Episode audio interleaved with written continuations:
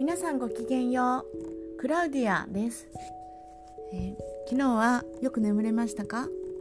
今日は、えー、スピリチュアルリーダーの方たちが、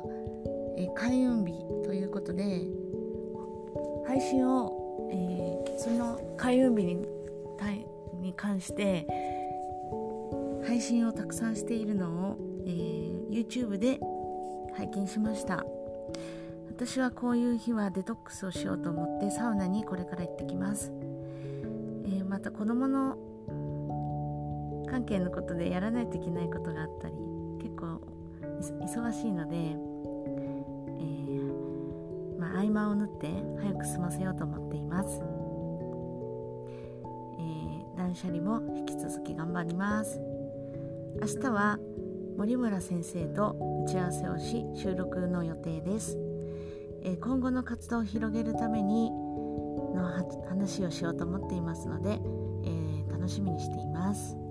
それではまたご報告しますありがとうございました。